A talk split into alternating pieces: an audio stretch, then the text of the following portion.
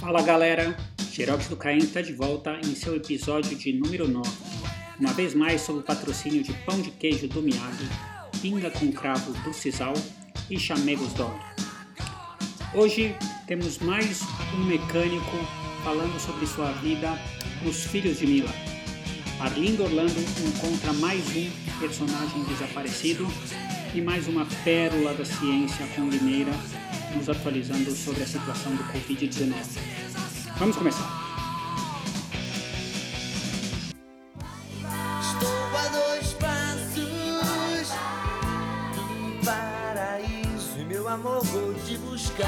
E. E hoje Arlindo Orlando encontrou mais um mecânico desaparecido. Ele localizou o paradeiro de Telmo Teramoto. Lembram do Telmo, que estava sempre de bicicleta lá pela mecânica, japonês de cabelo comprido? Pois é, Arlindo Orlando descobriu que o Telmo agora está no CPQD, da área de blockchain ah, em marketing no CPQD. Aproveitei para bater um papo com o Telmo porque vi que ele continuou na história das bicicletas. Ele tocou uma ONG sobre bicicletas, chegou até a participar do Conselho de Trânsito para tentar influenciar boas práticas de bicicleta, mas me contou que depois da terceira tentativa que tiveram com ele de oferecer propina para implementar algo nas cidades, ele largou mão e desistiu de trabalhar no governo. Uma pena.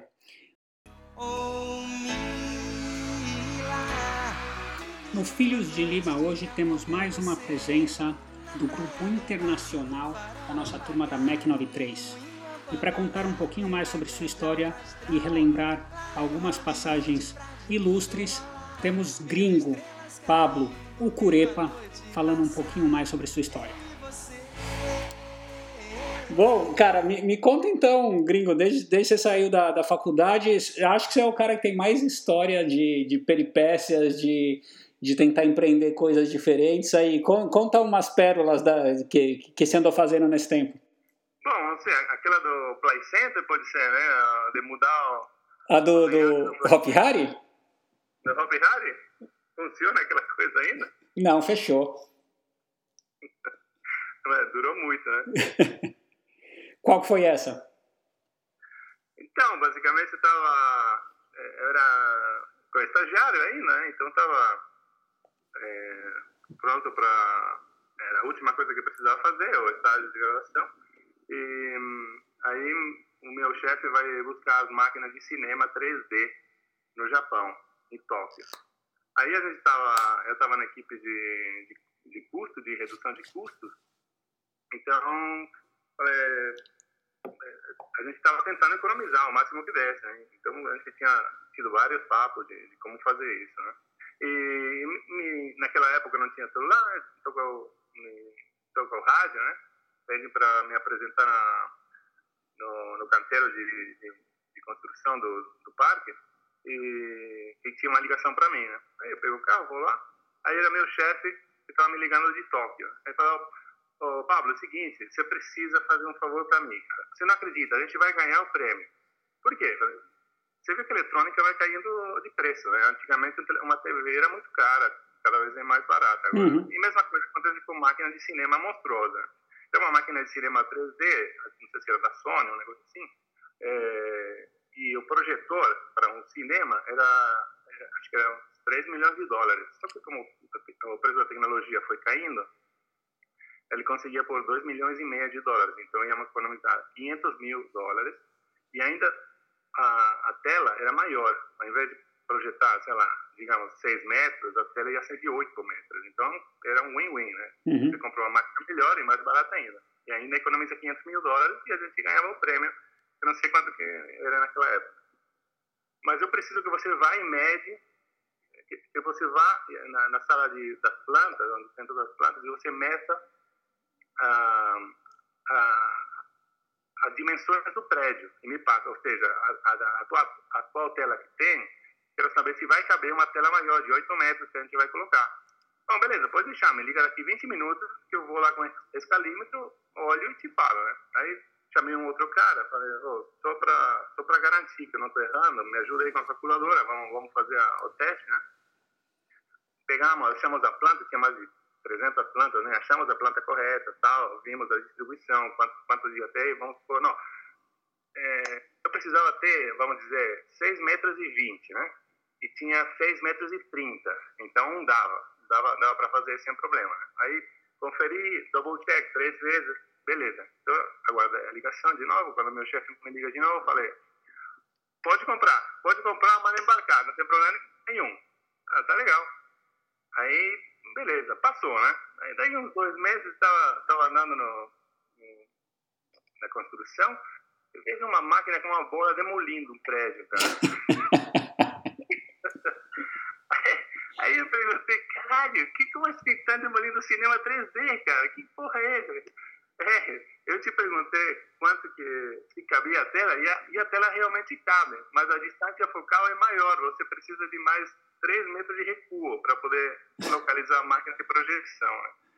Aí, se, quando você andava no cinema 3D, aliás, quando você andava no Hopi Hari, você, você ia reto, a linha de construção, a linha de edificação era uma reta, assim, e tinha um negócio que aparecia, assim, uns 3 metros recuados, era um prédio que invadia a calçada, a, a, a rua, né, a rua para andar. E, e era, dá, dá tempo para ver do Google Earth, cara.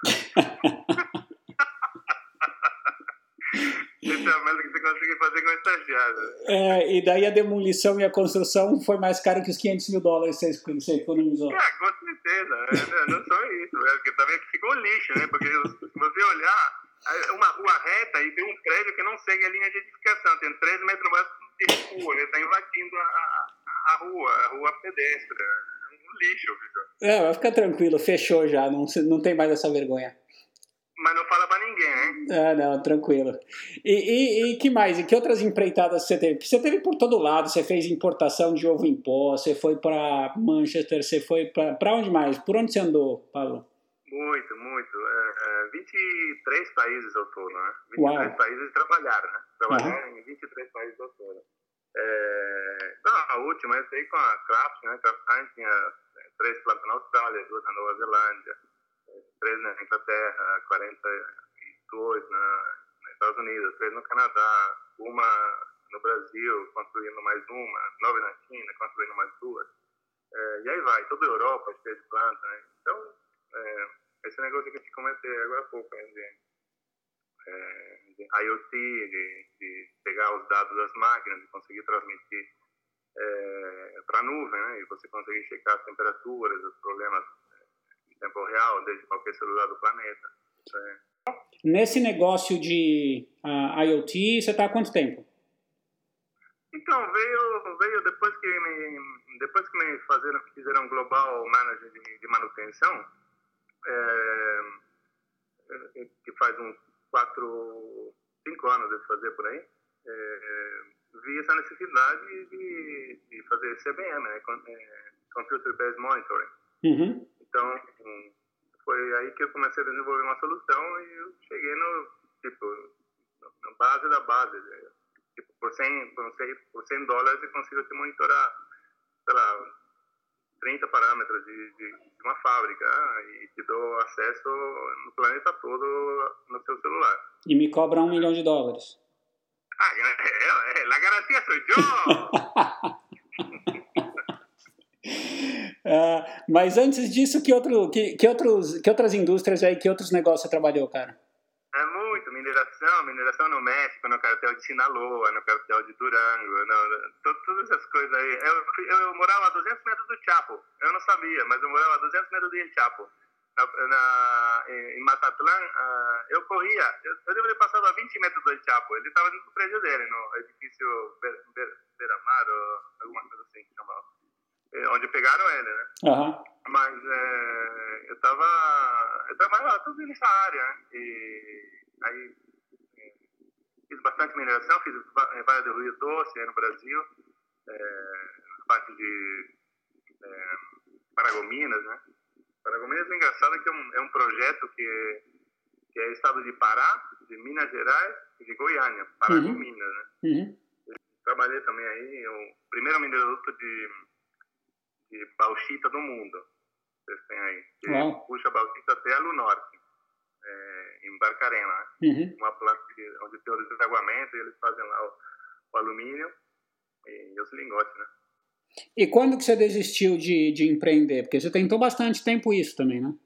Então, eu tentei isso, é, até levar uma porrada. levei uma porrada bem legal aí em São Paulo. E então eu que parei, né? Parei com isso, mas. Mas, uh, mas faz tempo, então. Como? Faz tempo, então, que você parou. Foi, foi, foi. A porrada levei em 2004, mais ou menos, que foi quando... É, mas foi por questões amorosas, né? Do fato de, tipo, pelo fato de eu fazer... É, eu não tinha papelado, eu coloquei tudo no, no nome de, de, uma outra pessoa, né? Uhum. E aí a casa caiu. e, então eu falei, não, beleza, chega, para que, que eu vou continuar trabalhando? Eu queria um lugar onde eu consiga fazer tudo certinho, né? Aí Uhum. eu peguei um lugar que eu tinha nacionalidade de fora, de- da, da Europa, então é, peguei e desci, desci na Shell em, em Manchester. E você, continua morando em Manchester ou não? Não, agora não tem mais casa, agora são homeless. Agora Ué, mas a casa que você falou que você estava amaciando lá em Manchester, o que, que você fez com ela? tô para alugar. Ah, tá. E agora você fica onde, onde te chamam? Ah, sim, tocou o telefone. Ontem me ligaram do, de Toronto. Estão querendo fazer um projeto de robótica para Philips. Aí, e, mas tem uns problemas em Ohio também, me disseram. Então, vamos ver. Vamos ver o que, é. Me liga, toca o telefone e fala, "Ah, não quero saber, manda passagem. e depois a gente vê o que, que faz. Então, estou assim, tranquilo. Estou homeless faz 20, 20 e poucos anos já. Uau! É, de hotel em hotel. E, e como é que é essa vida? Acostumou com isso já ou... Ah, demais, demais, cara. Porque não, tipo, não tenho mais. É, é muito pequeno, estou o tempo todo rodando, sei lá, umas duas vezes por ano dou, dou a volta ao mundo, então. É, é, já acostumei, é tranquilo, tenho amigo por tudo quanto é lugar. Um- Uma cidade, em qualquer cidade que eu desço, a 500 quilômetros tem, tem alguém que eu posso ir visitar, é, passar, passar um final de semana, ficar, sei lá, fazer coisas. Então, é bem legal. E pra Argentina, você volta com frequência ou não? E agora eu vou ter que voltar por causa da minha mãe, né? Mas é, cada vez menos, cada vez eu tô voltando menos para Argentina. É, agora, a última vez foi em ja- janeiro, me chamaram de uma mineradora, é, fiquei lá um, um mês mais ou menos, e, e daí parti para Manchester. Mas agora quando te chamam, você vai como, você vai como um consultor independente, é isso? Sim, sim, sim. Agora ah, tudo freelance, né? E daí é por, por projeto, por contrato que, que você fica com os caras até resolver o problema que eles te passaram e daí você vai para outra. Sim, resolve o problema e, e caiu fora. Boa, boa. Que, que, que fim levou o legado de gringo?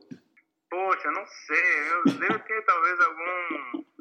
Deve ter algum DVD ou CD naquela época de, da, da, da- do legado do gringo algum lugar.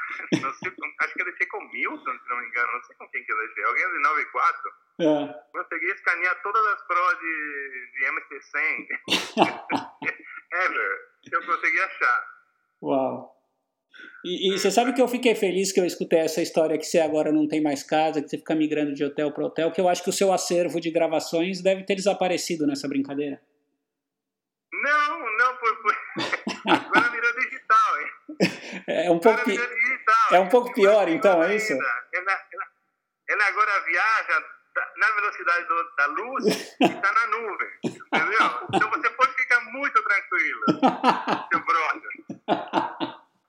Cara, o que, que você vai do Brasil pra Argentina de ônibus? Eu curto, eu curto, pra- eu curto pra caramba, porque eh, pra mim é passear, visitar os amigos, cara. É, tipo, agora talvez metade, metade das vezes eu faço isso, né? não, não é sempre, mas, mas eu continuo, eu gosto de andar de ônibus, eu gosto de visitar, de, de- além do que sempre tem alguma mala, tem, tem duas malas, três malas, um, tem um estoque, né? Tem uma mala em Manchester, tem uma em São Paulo, tem uma mala nos Estados Unidos, tem uma mala em, na Imerre, na, na Holanda, mala na Argentina, mala em todo quanto lugar. Então sempre preciso ir remanejando as roupas e, a- e as coisas, né? Ué, mas você não tem mais o seu baú mágico, cara? Qual que é o Baú Mágico? Ué, aquele que você jogava sua roupa e ela, depois de um tempo lá dentro, ela ficava limpa. O Merdal? É, o Merdal não, o Merdal não. Não, se- o Merdal eu, eu tinha deixado guardado na casa de uma ex-namorada, aí só que eu depois fui com uma outra namorada e, que foi a, a da empresa, né? Aham. E, e fui na casa da ex-namorada, pedi o Merdal de volta, que na verdade era um, um- um jogo de dormitório e tudo, né? E todo, todo o quarto e cama, não sei o quê. E a única coisa que não tinha era o Merdal, cara, não sei porquê. Tinham dado pra alguém. É, cara, porque aquilo, aquilo era uma tecnologia muito avançada. É lógico, né? Pô, mas é- era um cara prático desde, desde precoce. Eu lavava a cada seis meses, né? Pegava, enchia o estortinho com, com a roupa e mandava lavar na Argentina. Que, que era, era um adiantado, né? Que nem, os, que nem os caras que mandavam lavar a roupa em França, na França, lembra? Na época de Dom Pedro, aí no Brasil, que mandava lavar roupa na França. Ah, Então, eu mandava lavar na Argentina. Se eu, se eu carregava porta-malas, de cada seis meses eu lavava. Cheguei na época do um a um, né? Um dólar, um peso era um dólar na Argentina. E você tinha o cruzado, a URV, não sei o quê. Eu sei que cheguei com dinheiro para passar 30 dias e acabei comprando um carro. E, e cheguei com um pouquinho mais de dinheiro e comprei.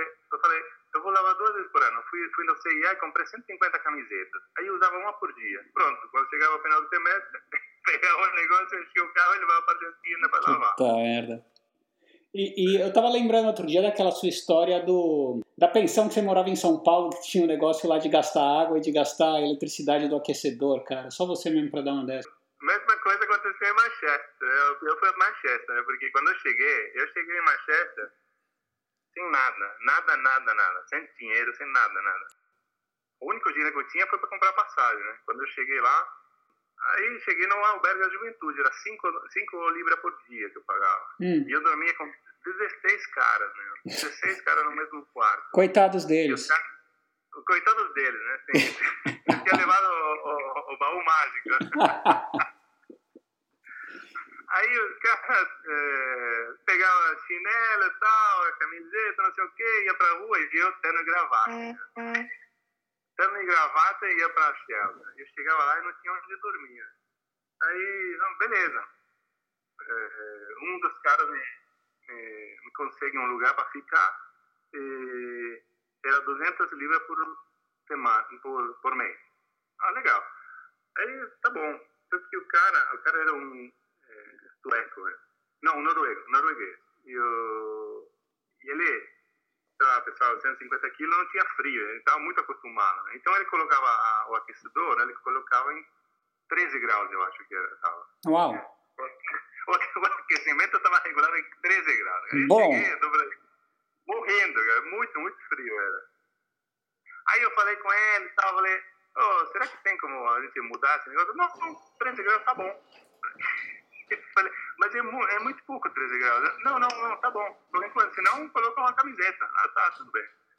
Aí, meu, eu fiquei, acho que peguei uma gripe, daí, eu, no, no primeiro mês eu peguei uma, duas gripes. Aí eu falei, caralho, eu tenho que fazer alguma coisa, né? Só que não dá pra, não dá pra dar na cara, né? Que eu vou colocar um aquecedor desses, né?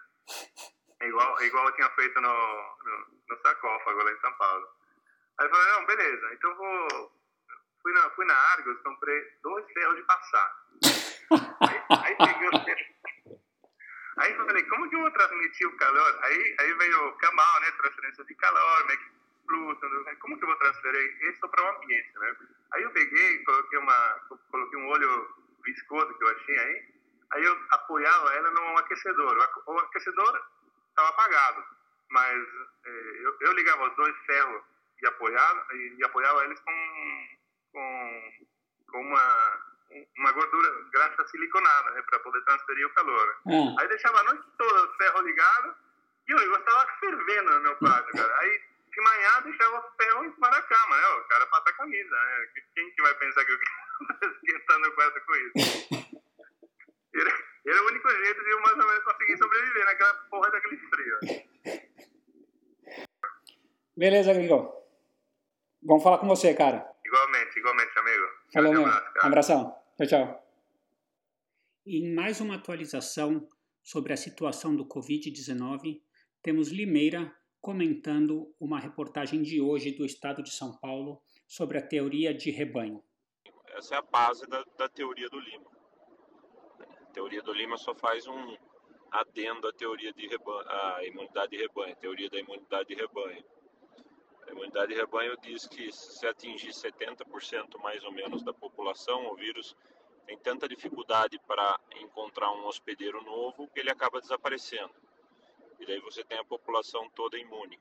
É isso mais ou menos que diz a imunidade de rebanho. A teoria do Lima só faz uma conta matemática para dizer que nós vamos atingir a imunidade de rebanho com muito menos do que isso. Por quê? Porque a teoria do Lima diz que nem todo mundo pega essa porra dessa doença. Então, você tem que atingir 70% não da população como um todo, você tem que atingir 70% das pessoas que pegam, porque as outras pessoas já não servem de hospedeiro para o vírus. Resumindo, é isso. Não li a reportagem, teoria de rebanho é a base da teoria do Lima. A teoria do Lima é mais avançada, porque faz considerações mais pontuais e, obviamente, merece o Nobel. Lá vem ela,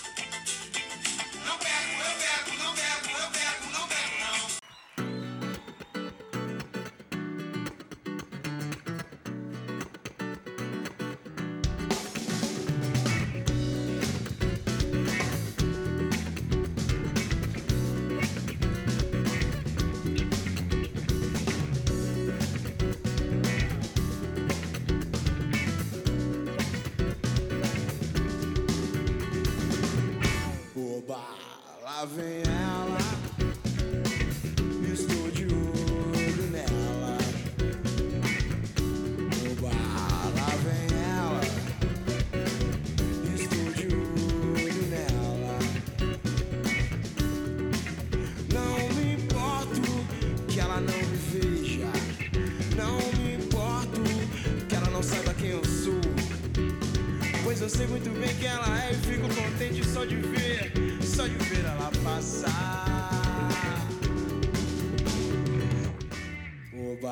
agora as notícias da semana que você perdeu e não te fizeram nenhuma falta. Buvis pensa em partir para o terceiro filho só para registrar com o nome de carimbo. Primeira, Boca, Súria, Tanabi, Gileno, Fritz. Não tem pra ninguém na bike, só dá ganso na estrada com sua barra forte. Espero que já tenham criado o grupo do Cartola pro WhatsApp. Agradeço não ter sido convidado. Pira sobe no palco num show, arranca as calças para encoxar a vocalista e vai preso. Precisamos que alguém vá resgatar Pira na cadeia. Por hoje ficamos por aqui. Espero que tenham gostado e aproveitem seu fim de semana. Um abraço.